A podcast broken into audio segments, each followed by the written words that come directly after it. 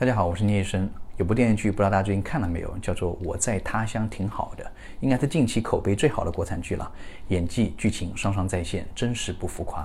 在剧中，周雨彤饰演的一名漂泊异乡的职场打工人，各种细节真是入木三分。她的一场哭戏太有感染力，一瞬间就让人破防。周雨彤是典型的颜系寡淡美女，淡妆浓抹总相宜。她的中庭偏长，颧骨略高，苹果肌扁平，面部基调偏成熟，冷感多于暖感。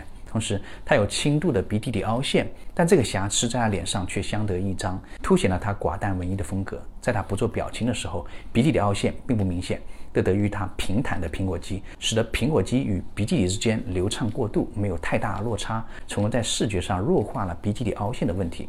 但当说话或者笑起来的时候，凹陷的鼻基底就产生了法令纹，同时还加重了嘴凸。虽说每人三分包，但对于普通人而言，如果不具备周雨彤的整体气质，尤其是苹果肌饱满或者下垂的人，会加大苹果肌与鼻基底之间的落差，在视觉上，鼻基底的凹陷会非常明显，让人显得衰老，使寡淡变为寡香。对此的解决办法在于中面部的整体柔和化。首先，如果苹果肌过于饱满，需要做减法，做苹果肌的抽脂。